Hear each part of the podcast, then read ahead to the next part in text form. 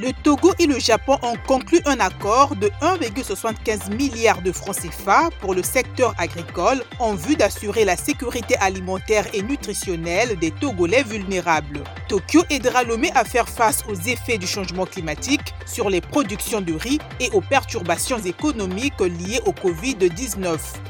Le Togo a déjà reçu du Japon 6 000 tonnes de riz d'une valeur de 3 milliards de francs CFA. En RDC, la province du Sud Kivu compte trois blocs gaziers dans les eaux du lac Kivu et deux blocs pétroliers à Ouvira et à Baraka, a révélé le ministère des hydrocarbures de la province. L'exploitation de ces blocs devrait accroître l'économie, fournir de l'emploi aux jeunes et contribuer à la lutte contre le déboisement en fournissant du gaz aux ménages. Le projet réduira aussi les coûts de l'énergie et du pétrole lampant. Terminons par ces cinq importants groupes chinois cotés aux États-Unis qui annoncent leur retrait de la bourse de New York à cause des coûts liés aux cotations et au respect des obligations en matière d'audit. Une nouvelle loi oblige toute société cotée à faire certifier leurs comptes par un cabinet agréé au risque d'être radié de la bourse américaine dès 2024. Les cinq groupes figurent parmi les entreprises mises en demeure par l'autorité américaine de régulation des marchés de se conformer à ses obligations comptables.